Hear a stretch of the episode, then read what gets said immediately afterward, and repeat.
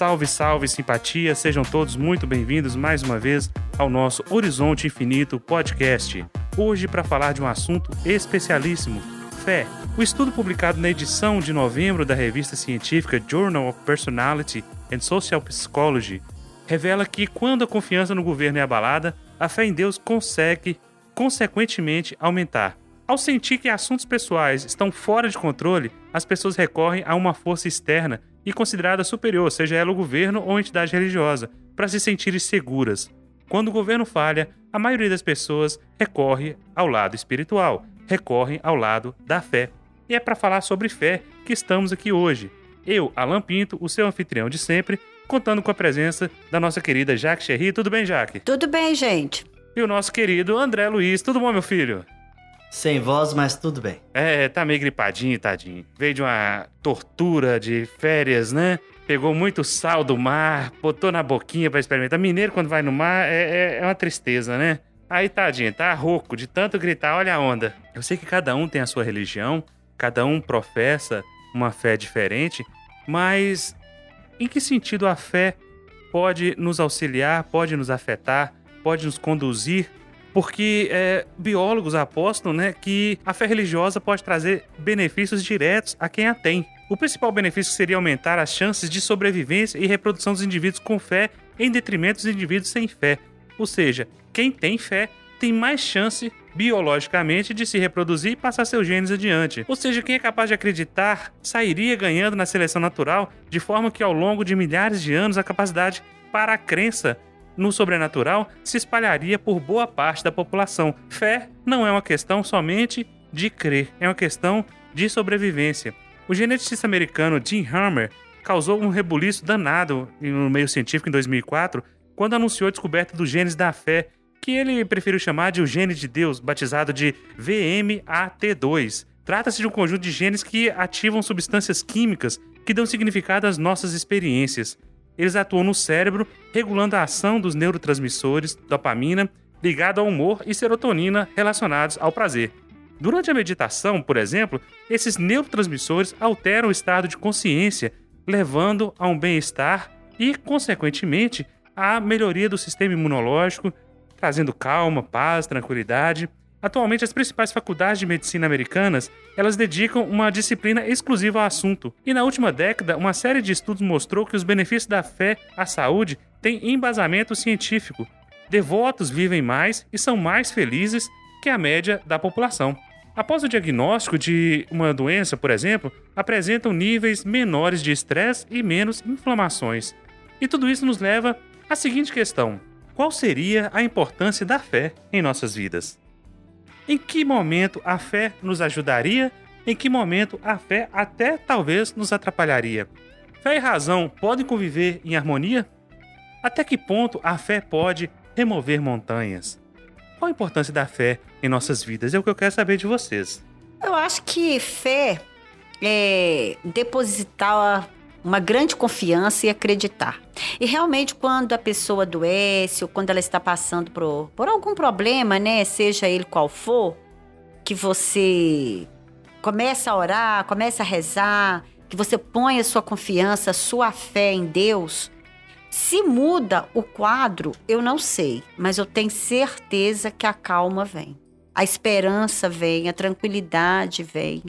Isso com certeza. Ah, eu acho que a fé traz isso aí e muito mais. Segundo é, São Tomás de Aquino, caridade, fé e esperança são três das virtudes divinas. E, em contraponto aos, aos sete pecados capitais, que nós temos São Tomás de Aquino, fez as sete virtudes: a justiça, a temperança, a paciência, a prudência e ainda colocou essas quatro virtudes como virtudes humanas e as três virtudes divinas, que seriam a caridade, a esperança e a fé. Então, fé e esperança elas estão bem ligadas a atributos divinos. Então, muitas vezes não tem como você dissociar fé de religiosidade. Porque, do ponto de vista religioso, a fé consiste até na crença em dogmas que constituem as diferentes religiões. Todas elas têm seus artigos de fé. Assim, pode a fé ser raciocinada ou a fé pode ser cega. O que é uma fé raciocinada? Uma fé que leva em consideração a razão. E uma fé cega é aquela que você acredita sem questionar sem pensar, simplesmente faz porque tá todo mundo fazendo. Essa fé cega, em até certo ponto, ela uh, é uma fé sem verificação. Ela considera o verdadeiro como o falso e a cada passo que se choca com a evidência e a razão. Tanto que razão está muito mais para o lado da ciência e fé muito mais para o lado da religião. Não que as duas sejam separadas, dissociadas uma da outra, mas muitas vezes os nossos erros, os nossos equívocos que tivemos durante séculos e séculos de dominação religiosa nos levaram simplesmente a separar as duas coisas. Mas não tem como separar, até mesmo porque a própria ciência ela leva em consideração a fé, o impacto da fé nos tratamentos. Quando a ciência vai fazer um experimento, teste de uma nova droga, qual é o processo que se utiliza? Qual é o método que se utiliza? Do duplo cego. Eu pego um grupo, dou o medicamento, pego outro grupo e dou um medicamento de farinha, que a gente chama de placebo. Por que, que eles fazem isso? Para que não se tenha desculpa de que a fé naquele tipo de medicamento tenha transformado a situação biológica, fisiológica daquela pessoa e que ela tenha adquirido força para combater, para justamente para tirar a dúvida se o remédio é eficaz ou não. E esse efeito placebo, ele acontece não é só com o medicamento. Ele acontece inclusive com a presença humana. Como isso funciona? A minha esposa, há uns 15 anos atrás, ela passou por um problema é, no, no, intestino. Ela a, simplesmente houve uma aderência e ela teve que fazer uma cirurgia. E o médico da nossa cidade, onde nós morávamos, ele era um, um sujeito assim muito ocupado, porque ele era muito procurado. E quando você ia para o consultório dele, por vocês 18 horas da, da noite, você saía de lá às 11 horas meia-noite, já cheguei a sair meia-noite. E ficava aquela fila de gente esperando esse médico aparecer, porque ele tinha cirurgia o dia todo, e cirurgia nunca é uma coisa que tem hora para começar, mas ela não tem hora para terminar. E quando esse médico chegou, eu ouvi uma senhora do lado dizendo: Ah, doutor Ailton chegou. Eu até tô me sentindo melhor agora. Simplesmente porque o médico chegou, a presença do médico. Aí você para e pensa: mas isso é o que? Se não for fé? Como diz a música, né? Fé na vida, fé no homem, fé no que virá. Fé na vida, fé no homem, fé no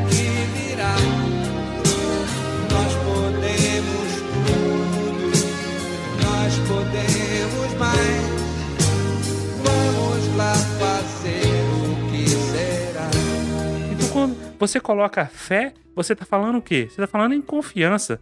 E essa fé ela pode ser tanto a confiança no médico, tanto a confiança no profissional, a confiança do sistema financeiro, por exemplo. O sistema financeiro é baseado em fé. Porque se eu for ao banco e falar, banco, me dê todo o dinheiro que eu tenho aí. Se cada um dos ouvintes fizerem, o sistema financeiro quebra. Porque esse dinheiro, na verdade, não existe. Ele é escritural. Vocês conseguem imaginar isso? E a fé está em tudo que a gente precisa fazer. Eu preciso ter fé de que a comida que eu vou pedir no restaurante não está envenenada.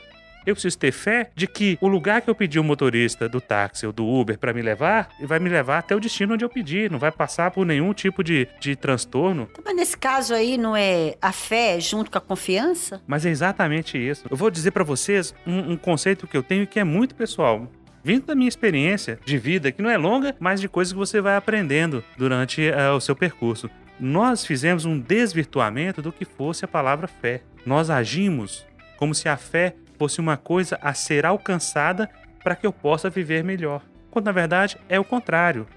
Eu preciso trazer a fé para dentro de mim, para o meu dia a dia, para que eu possa viver melhor. E, e, nesse caso, você falando, eu até eu, eu, eu não consigo imaginar uma pessoa sem fé e sem esperança. Porque eu acho que as duas coisas, para mim, na minha opinião, andam juntas. Deve ser triste quando você não tem esperança de nada. É como para mim, é como se perdesse o sentido um pouco da, da vida, da, da situação, da rotina. Mas a própria ciência já começa a, a levar isso em consideração quando ela passa nos estudos, nos vários estudos, porque a fé é algo que suscita muita, muita produção acadêmica, quando ela começa a levar em consideração que as pessoas que têm fé, elas têm uma resposta imunológica melhor, elas vivem mais do que quem não tem fé.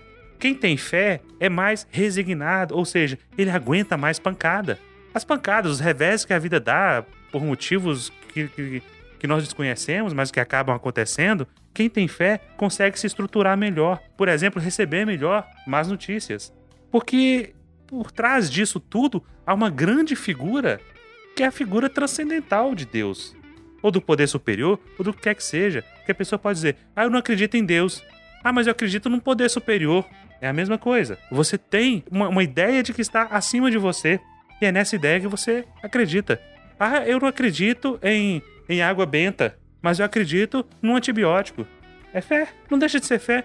Porque quando você desacredita, o médico passou para mim aquele remédio, eu não tô com muita esperança, não tô com muita fé nesse remédio. E acho que ele não vai funcionar. Esse médico passou o medicamento errado para mim. Não funciona. Pode até ser que o medicamento seja correto, seja eficaz, no grupo de teste ele tenha tido resultados positivos, mas por você não acreditar que aquele medicamento vai fazer efeito, ele acaba não fazendo. Ele acaba agindo como placebo ao contrário. Tudo porque você acredita, tudo porque você confia. Então, quando a gente fala em fé, a gente primeiro precisa desvincular dessa questão religiosa, porque você pode ter, sim, um, um, conceito de vida e fé sem estar inserido no contexto religioso. Mas aí é ser uma pessoa positiva, não? Mas, ah, mas o positivo. Ser positivo, otimista, mas não tá dentro do, do, Tudo é fé. Uma pessoa positiva que pensa positivo, ela tá com fé naquilo também. Eu, eu penso assim, não. A definição de fé para mim é uma coisa tão estranha, eu não consigo assimilar. para mim, fé é uma torcida, é uma esperança, é torcer, esperar só, eu não vejo mais outra coisa além disso. Mas aí é que tá. Quando você fala em esperança, esperança ela é uma palavra que ela tem duas origens. Você tem esperança do verbo esperar ou você tem esperança do verbo esperançar. Uhum. Uhum. Então quando você espera, simplesmente você está de braços cruzados e espera que a coisa melhore,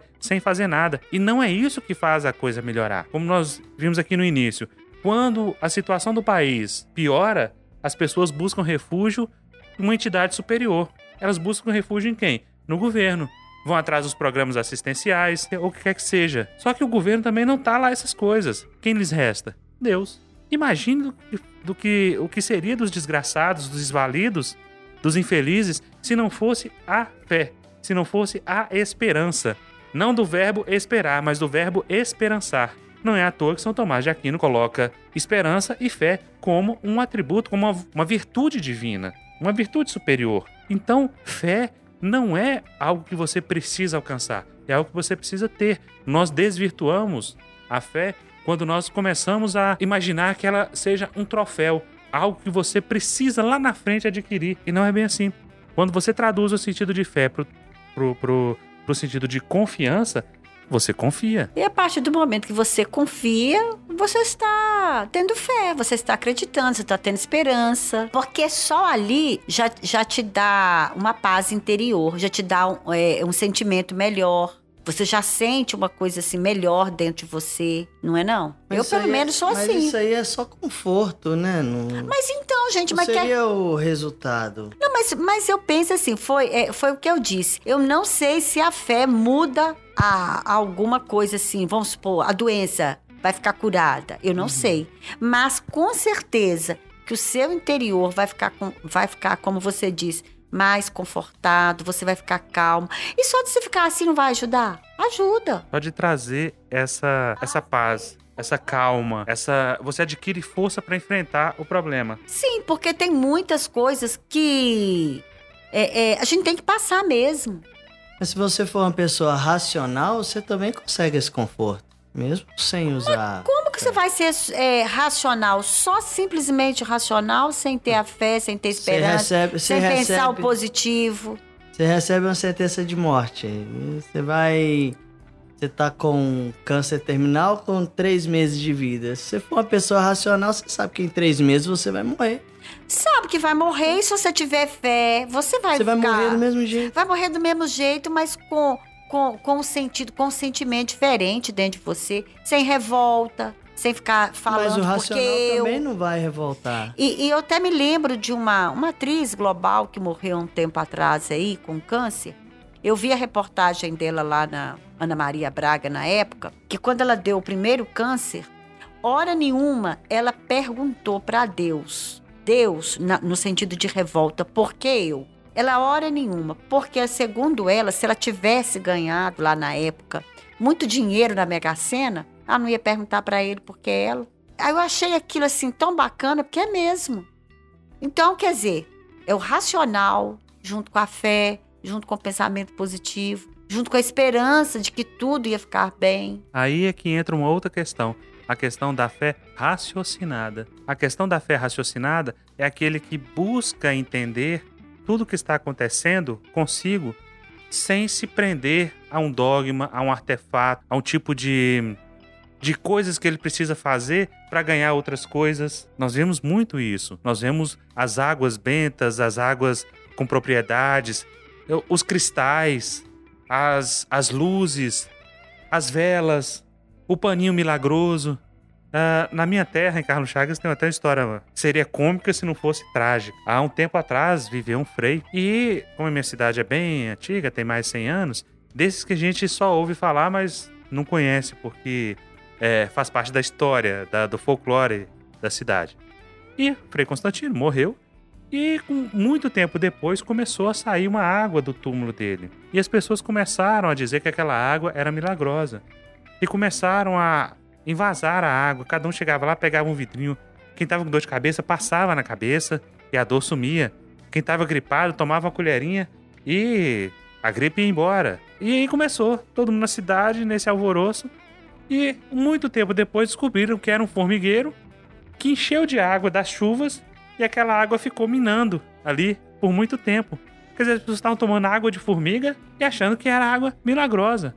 E eu não, não tenho nenhuma condição de dizer para vocês que quem realmente passou água na cabeça porque estava com dor de cabeça, acreditando que acreditando que aquilo iria fazer bem, muito provavelmente conseguiu alcançar, entre, entre aspas, né, aquela graça. Conseguiu alcançar aquele benefício, porque simplesmente ele acreditou. Uhum. Como Jesus e Tomé.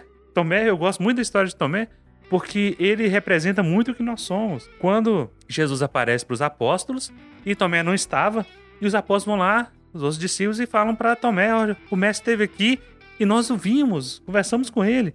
Eu não acredito. É o que Tomé diz, não acredito. Só acredito se eu tocar, se eu tocar nas feridas dele.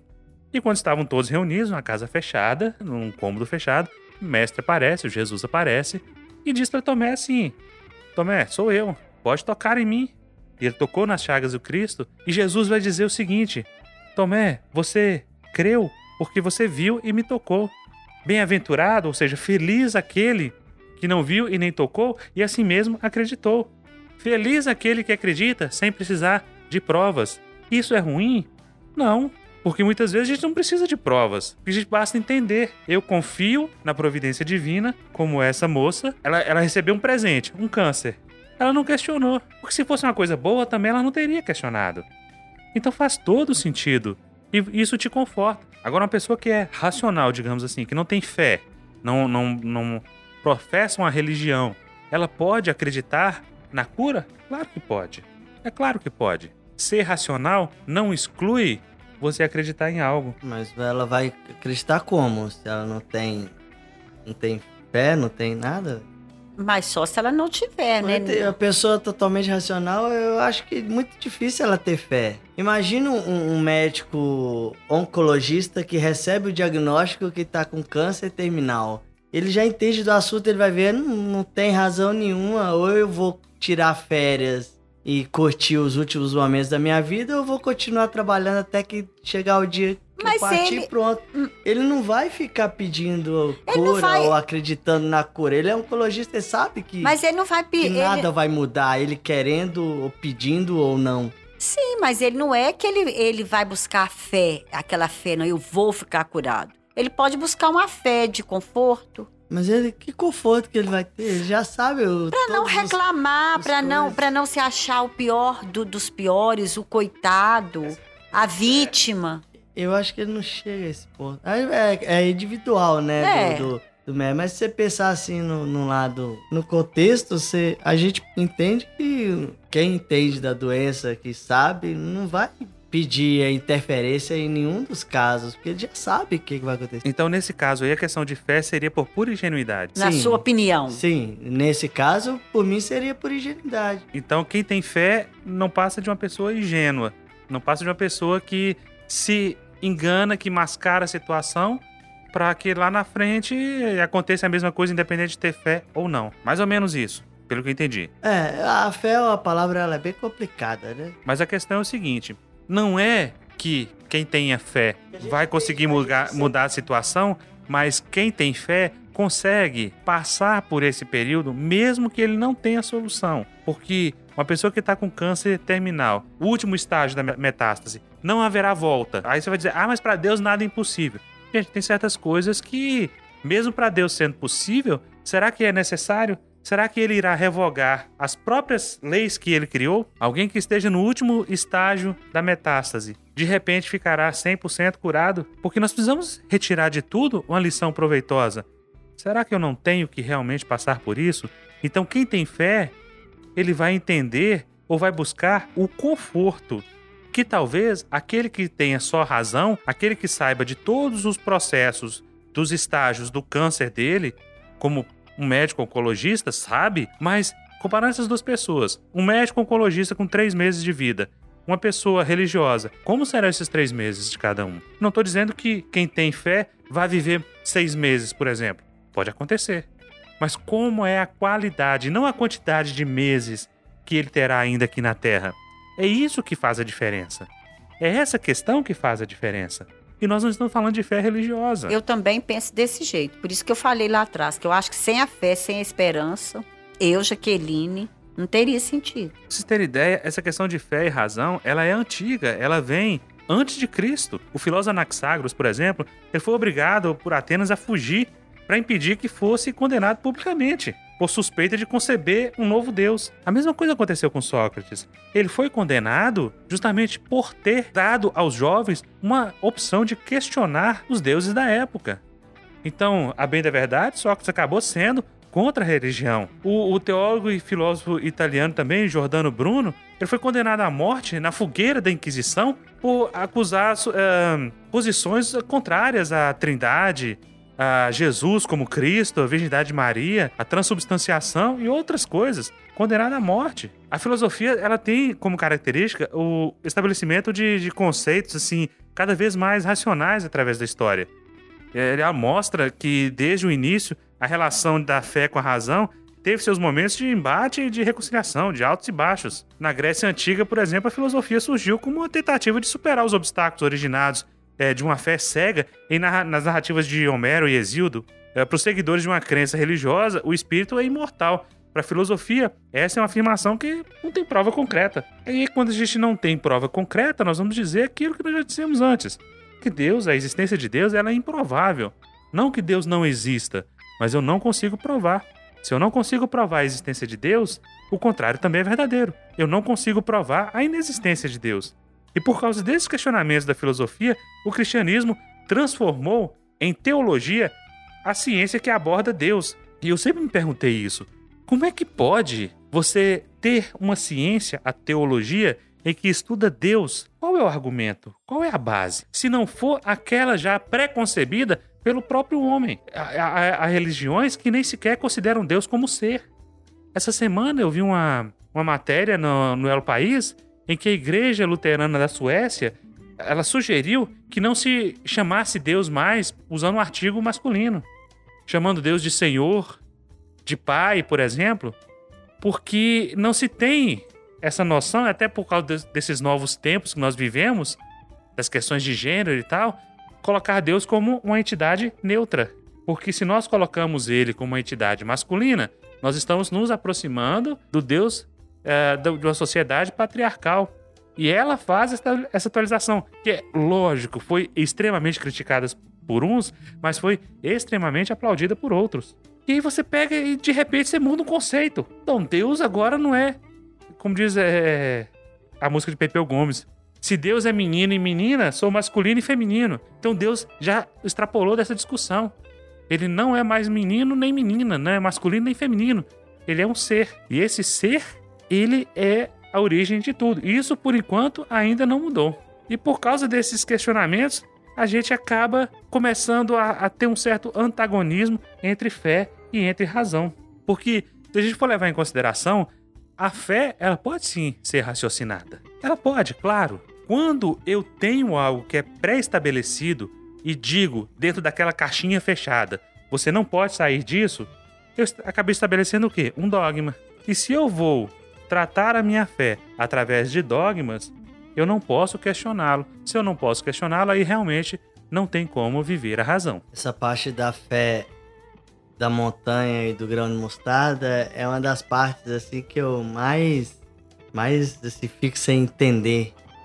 Eu acho ela mais complicada de interpretar porque o que, que é essa fé? O que, que, que, é isso? Mover montanha? O que, que é mandar a montanha de lá para cá? Não, mas ali é no sentido figurado. Sim, mas qual a representatividade disso? Para você ver como que você transporta uma montanha. Você pega o sentimento, você transforma vê. ele no tamanho de uma semente, pega os problemas, transforma no tamanho de uma montanha e depois você não sabe o que é esse sentimento porque ele só fala o que, que ele faz, mas não fala como é. Aí que é complicado. A como fé, é? Como é a fé? Você acreditar não, que, o que você... ela faz, mas como é igual os poderes dos desenhos de anime, né? Como é que você faz aquele poder lá crescer, ganhar aquele? Eu acho tão complicado. Fé é um assunto que eu não deveria estar aqui. Tô vendo. Mas talvez você esteja aqui justamente para tratar e aprender sobre fé, porque quando Jesus veio ao encontro do povo, e isso está lá no Evangelho de Mateus, capítulo 17, versículo 14 a 20. Quando Jesus veio ao encontro do povo, um homem se aproximou dele e, lançando de joelho a seus pés, disse: Senhor, tem piedade do meu filho que é lunático e sofre muito, pois cai muitas vezes no fogo e muitas vezes na água. Apresentei-o aos teus discípulos, mas eles não o puderam curar. Jesus respondeu, dizendo: Ó oh, raça incrédula e depravada, até quando estarei convosco? Até quando vos sofrerei? Trazei-me aqui esse menino. E tendo Jesus ameaçado o demônio, este saiu do menino, que no mesmo instante ficou são. Os discípulos vieram então ter com Jesus em particular e lhe perguntaram: Por que não podemos nós outros expulsar esse demônio? Respondeu-lhe Jesus: Por causa da vossa incredulidade. Pois em verdade vos digo: se tivesseis a fé do tamanho de um grão de mostarda, direis para esta montanha: Transporta-te daí para ali, e ela se transportaria e nada vos seria impossível. Ele não passou a receita, tô falando, ele não passou a receita. Ô André, deixa eu te fazer uma pergunta que você não vai me levar a mal, porque eu vou pegar um pouquinho fundo, vou mexer com o filho. Se um dos seus filhos adoecer, precisar, não vou falar nem doença grave não, precisar passar por uma cirurgia, uma coisa delicadíssima, uma coisa complicada, qual seria a sua reação? Eu, eu, eu sei que é difícil quando a gente não está vivendo. Ah, Você ia usar só a razão? Eu já usei, eu já, eu já passei por essa experiência, mas não de uma coisa grave. Mas, mas quando é com aquela gente. coisa de ficar quatro, quatro, três horas esperando num bloco cirúrgico sem saber o que, que tá acontecendo. Eu só esperei. Mas quando é com a gente? Quando a pois questão é com o filho? Pois é, foi com o filho, eu só esperei. É, uma cirurgia simples de, de adenoide, coisa, mas você fica tenso, né? O que será que vai acontecer? E se acontecer isso? E se der errado, é justamente na semana da, da cirurgia, eu, eu acontece isso, né? É, apareceu a notícia de, de, de, um garoto que morreu justamente por um erro na cirurgia de, de adenoide, de amígdala, coisa simples. Aí, aí a gente fica lá, e se acontecer isso? Se acontecer igual aconteceu com o garoto? Só esperei. Mas nesse momento aí você não, não, não depositou, não acreditou ali em Deus. Tipo assim, né? Porque a, a fé é acreditar em Deus. Acreditar que vai dar certo. É a ter esperança. Torce, é o que eu falei, a gente to, eu torci pra dar certo. Você esperou então, ou você é esperançou? Eu torci. Não, a pergunta não foi essa. Você esperou ou você esperançou? Então, Isso é fé? É lógico, é, um, um, é uma fé, ué. Mas você é acreditar, quer que dá você quer que Então, a esperança. Essa questão dessa, desse ensinamento de Jesus, voltando à, à vaca fria, o pai chega para Jesus como último recurso que ele tinha para tratar um filho lunático, que horas caía no fogo, horas caía na água. E o interessante é que ele chega e fala para Jesus: os seus discípulos ficaram o dia inteiro aqui e não conseguiram. E Jesus dá uma bronca na gente. Ó raça incrédula e depravada, até quando estarei convosco? Ele se referiu aos pais ou aos, aos discípulos dele? A todos nós. Jesus já nos chamou de raça de víboras, de raça perversa e adúltera. Que não acredita, que duvida, que não deposita confiança, esperança, fé. E prova que os discípulos, embora estivessem com Jesus, não conheciam a natureza dele. Não conheciam a, a, aquela própria pessoa que comia com eles, dormia com eles, convivia com eles. E eles perguntam ingenuamente: Mas como é que o senhor conseguiu e nós não conseguimos? Provocaram Jesus. Mas vem cá, o que, que você fez que nós fizemos aqui, ficamos aqui o dia inteiro e não conseguimos? Mas aí, aí eu faço a pergunta: Jesus tem fé ou ele tinha ciência do que ele era capaz? Aí é que está a questão da fé. Você precisa ter fé em duas coisas. Vamos chamar de coisas. Por favor, ouvinte, não me interprete errado. Vamos concluir o raciocínio. Em duas coisas. A primeira é em Deus. Ou no poder superior, ou no cosmos, ou o que você quiser chamar. Deus não se importa com isso. Nós estamos dando o nome de Deus aqui porque é uma referência. A segunda coisa que você tem que acreditar é em si mesmo. Se você não acreditar em si mesmo, você pode ter certeza, ninguém acreditará. É a história do vendedor. Se o vendedor não acredita naquele produto que ele está vendendo, ninguém vai acreditar. Você vai chegar na loja, eu queria ver tal produto assim. Ah, sim, eu tenho. Mas e aí? Esse produto é bom? Olha, eu não sei. O que, que você vai pensar? Poxa, nem ele está acreditando no produto que ele está vendendo? O bom vendedor faz isso, gente. Ele vende geladeira para esquimó. Ele vende cobertor para quem mora no deserto. Ele faz ele faz acontecer. Aí você vai dizer: "Ah, mas muitos deles mentem". Ah, OK, muitos mentem. Mas muitos mentem porque acreditam também no produto. Exceto aqueles que venderam TechPix. Quando Jesus fala que não conseguiram por causa da vossa incredulidade, o que é ser incrédulo? É aquele que não acredita. Por não acreditar. Por não acreditar em quem, gente? Em si mesmo. Porque se tivesse a fé do tamanho de um grão de mostarda, dirias a essa montanha: transporta-te daí para ali e ela se transportaria. Jesus não é irracional, não é tolo, não era uh, um Zé Mané como nós, a ponto de achar que uma montanha pode ser transportada. Claro que não. Essa montanha que Jesus fala é a montanha dos problemas, das dificuldades, da má vontade. Nós precisamos trazer a interpretação porque ela não pode ser literal.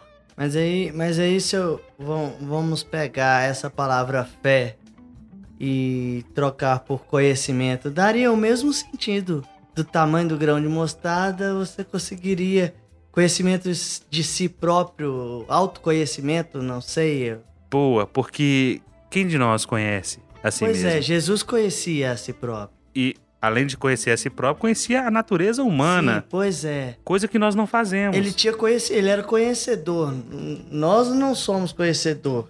Mas se tivesse só fé sem conhecimento, ia dar certo? Mas a base da fé, quando eu digo que a fé em Deus e a fé em si mesmo, quem tem fé em si mesmo é porque se conhece. Não? O jogador que entra em campo e puxa a responsabilidade para si, conhece a si mesmo e fala: "Não, professor, deixa que eu vou dar conta do resultado. Não, deixa que eu bato esse pênalti". E aí chama: "Olha, personalidade de fulano de tal, personalidade de Neymar, foi lá e bateu o pênalti e fez. Isso é o quê? Nós não podemos confundir com presunção. Muito cuidado. Quando a gente fala em confiança em si mesmo, é bem diferente de presunção. Presunção é quando você atribui a si mesmo um valor que você, na verdade, não tem. Você acha que você é, é 100, quando na verdade você é não é 40. Nem 50. É, não é nem 50, é 40, é 30. E geralmente quem é presunçoso é assim. Se atribui um valor que ele não tem. Isso é o que, gente? É uma das mazelas da humanidade, é o orgulho. A pessoa orgulhosa, ela não consegue ver a, as suas dificuldades. Daí a necessidade de conhecer-se a si mesmo. A frase que está lá no, no oráculo de Delfos, no templo de Apolo, conhece-te a ti mesmo. Só que a frase completa do pórtico lá da, do, do templo de Apolo é conhece a ti mesmo por ti mesmo. Ou seja, se esforce em se conhecer. Todo mundo passa por isso. Quantas e quantas vezes nós temos reações em certas circunstâncias de nossas vidas que nós nos desconhecíamos, tanto para o bem quanto para o mal. Quantas vezes a gente perde o controle por uma coisa boba? E quantas vezes você atura lá, engole o sapo e você fala: Eu não sei de onde veio isso, porque eu não sou assim. E Fulano teve aqui. Pensa, gente, pensa no dono do bar. Tem que aturar bêbado todo santo dia. Se ele não tiver fé em si mesmo, paciência, ele, ele nunca poderia ter aberto um bar. Porque todo dia vai ter bêbado na cola dele. Tirando o capelão lá de Viçosa, né? o capelão de Viçosa é outra história. é, é um case de marketing de sucesso. Mas assim, se você não tiver essa confiança em si mesmo e essa confiança em Deus, se você tiver essas duas coisas, você pode ir a todo lugar porque você terá todas as montanhas removidas. Mas a questão é: será que eu realmente confio em mim? Será que eu confio em Deus? E será que você tem essa essa fé aí a ponto de mover essa montanha mesmo? Porque às vezes você, você também pensa que tem, mas na hora que vem o problema. Olha, é a mesma história de Jesus e Pedro andando sobre as águas. Pedro quis andar, acompanhar Jesus, andando sobre as águas. Ele começou a andar e conseguiu. Quando ele olha para um lado, vê água. Olha por outro, vê água, ele vacila. Pedro é outro personagem que eu gosto muito porque revela muito da nossa Ah, eu natureza até não humana. entendia que os discípulos até hoje, eles eram todos maluquinhos. E Jesus, né? Mas Jesus sabia da capacidade deles. Deve ser por isso que Jesus escolheu eles. Claro que Jesus sabia. Jesus sabia de tudo que ele podia extrair. Jesus escolheu, inclusive, um que iria traí-lo. Eu acho que eles são Muito todos parecido com a gente. É isso aí, parecidos com a gente mesmo. Você tem Pedro, Pedro que amava Jesus. Não, eu, eu, eu me coloco no lugar de Pedro. Não, no lugar de Judas, não. Mas no lugar de Pedro. Se fosse hoje, você quer saber? De- do fundo do meu coração, vou, vou fazer uma confissão aqui. Acho que eu faria igual Pedro. Eu sou Tomé. De medo. Tomé sou eu. Gente, mas é, é extremamente natural. Pensa, se fizeram aquilo com o mestre, quem seriam os próximos? Pois é, mas aí você vê como que Jesus é, nos conhece, conhece a todos mesmo, né? Conhecia eles muito bem. Eles conhecem as referências todas negativas e, e Jesus escolheu, colocou eles lá como apóstolos. Olha bem o cargo. Pois é, essa é a questão. Quando você fala em fé, você vai ver que a fé verdadeira, ela é sempre calma, ela é sempre tranquila. A fé verdadeira. Não essa fé que eu compro. Não essa fé que se eu tiver um amuleto, se eu tiver algo do meu lado, A toalhinha, o óleozinho. é. Gente, assim, e- e pode parecer uma crítica, mas eu acho que cada um segue aquilo que quer seguir, se deixa enganar por aquilo que quer ser enganado. Uma hora todos nós vamos acordar. Aí, aí que eu penso também, esses amuletos também não poderiam ser um incentivo? Da mesma forma que você vê uma foto e mata a saudade de um parente, você poderia ter aquele amuletinho e, e fixar nele e construir aquela fé naquele amuleto? Também.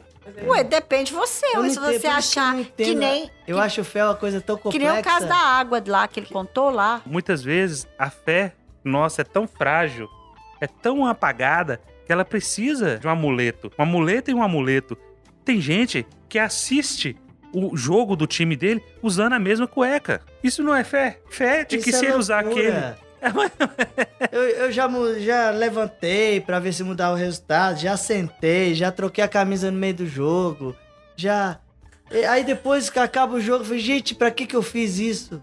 Aí vem a questão. Aí não era uma fé certo- raciocinada. Quando deu certo, deu certo. Quando deu errado, deu errado do mesmo jeito. só e esse André nada. mesmo. A probabilidade de dar certo e dar errado é a mesma. Agora, uma única vez que você usou a camisa amarela ao invés de usar a camisa verde e o seu time ganhou, pronto. Ali virou Você lembra da tiazinha da Copa, da vela? Colocou a vela na televisão no primeiro jogo contra.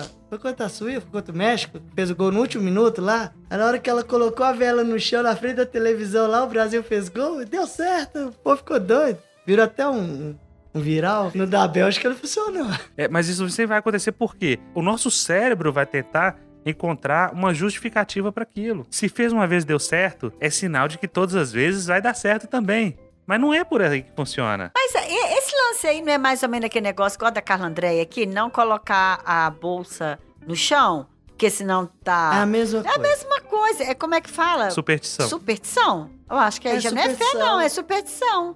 E Pois é, fé mas- não é superstição. Fé, esse barulho, essa bagunça toda, por isso que eu não. eu- eu- é superstição, é esperançar, é esperança, é acreditar no impossível, acreditar no que não vê, é ver pra acreditar. Eu não consigo entender Mas é fé. porque aí depende de cada um. Igual você tem a sua opinião nisso aí. Mas eu tenho certeza que você tem fé. Eu não tenho opinião, Do eu tenho jeito. dúvidas. Dúvidas, seja. Dúvidas e dúvidas. Não, eu tenho certeza, é um pouco. Agora, é, depende de cada um. Eu, eu por exemplo, não, não falei que pra mim, se eu não tiver fé, a minha fé de acreditar, de confiar e ter esperança, eu não existo. Olha, é, Por isso, por ser esse, esse, essa questão tão polêmica, tão misturada, cada um tem a sua fé do seu jeito, cada um tem a fé da, da à la carte, da, da forma que Não mais tem um manual, convém. né? Não tem o manual da fé. Por isso, eu não gosto de usar a palavra fé nas- na- no meu dia a dia. Eu prefiro usar a palavra confiança. Porque se eu confio, eu confio. É porque todo mundo pega todos os outros adjetivos é, e substitui por fé. Aí que me deixa confuso com essa bagunça toda que é a tal da fé. Então você pega a sua fé, seja ela do jeito que for, e faça o melhor dela. Porque cada um tem seu jeito mesmo. Pois é, mas quando a pessoa chega pra mim e fala, você tem que ter fé nisso aí, aí eu fico confuso. Não fique confuso, ouça e, e faça o Ah, seu jeito. aquele cara, ele tava com um, um câncer e a fé curou ele, ele teve fé, ele foi, não sei o quê. Ele fez três Pai Nosso, ele deu duas voltinhas na igreja, ele não sei o quê.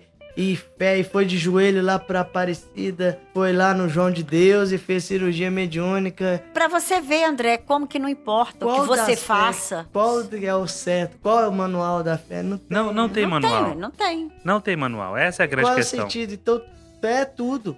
É tudo. Ah, pronto aí, É falou. tudo e é nada, né? Não, Ó, filosofou. Já elegeu o filósofo do ano. Eu agora André pensei, Luiz. Não, eu agora pensei que eu fosse tirar alguma coisa. Ele aí é tudo, não, aí já vem. Não, é tudo, é nada. Não, André. André, eu tenho certeza que você tem uma, uma não, eu tenho alguma coisa. Uma força aí dentro de você. É, que eu vou você fazer- vou fazer dê o nome que você quiser. Vou trocar por confiança. Confiança, fé, fé é esperança. É o que você quiser. Porque você olha uma pessoa, você acha que é bonito a fé dele, bonito, ele conseguiu a fé. Eu não consigo. Eu não faço a mesma coisa que ele. Então Mas- eu não tenho fé. Não, ele mas tem, não, eu mas- não tenho. Você Aí- faz outra coisa que te é leve ao nome fé. Mas talvez isso sirva pra ele, isso não serve pra você. Talvez acender uma vela resolva pra muita gente, não resolva pra você. Que, porque você não acredita, você Tomar não se uma aguinha fluidificada, Aham. como os espíritas fazem, talvez resolva pra muita gente, não resolva pra você. Passa. O passe, ou pegar uma toalhinha abençoada e passar na maçaneta do banco Ah, essa para as dívidas desaparecer, talvez funcione para alguém. Vai que nessa hora dá um pico de energia lá no servidor da- do banco e desaparece a sua dívida. Os teus dados ficam corrompidos. Pronto, No servidor e no backup, né? no backup. É muita só, é muita fé. Pois é. Quer ver uma, uma coisa que é, é meio complexa de você entender? É as pessoas que oram e pedem, Senhor, aumenta a minha fé. Como? Primeiro tem a questão do livre-arbítrio. Fé é algo que está dentro de mim. É de dentro pra fora. Eu vou parafrasear o, o professor Antônio- Luiz Antônio Marins, que ele diz a respeito da motivação, mas aqui a gente vai usar, vou trocar motivação por fé. Fé é igual porta de banheiro. Ela só abre por dentro, ela não abre por fora. Então, se eu acredito que passar uma toalhinha na maçaneta da porta do banco vai fazer a dívida desaparecer, ela pode até não desaparecer. Mas durante o tempo que eu tô acreditando naquilo, ele tá funcionando. Você vai sentir melhor. Durante o tempo que eu não, que eu não estiver olhando o meu extrato, ele vai funcionar. Porque eu faço isso, gente. Eu chego até determinado dia do mês, até o dia 15. Passou do dia 15, eu não olho meu extrato mais. Acabou, agora eu tô só esperando. Aí vem Jesus. do verbo esperar, não de esperançar. Eu só tô esperando que o mês acabe e começar tudo de novo. Então isso tem que vir é de dentro pra fora. A fé não é algo que é bom pra Jesus, que é bom pra Iemanjá, pra Oxalá, pra Deus ou pra quem quer que seja. A fé é algo que é bom pra mim. Pra gente mesmo. Exato, porque é através dela que eu vou conseguir enfrentar todas as batalhas. Se a fé transporta a montanha, ela transportará a montanha de problemas.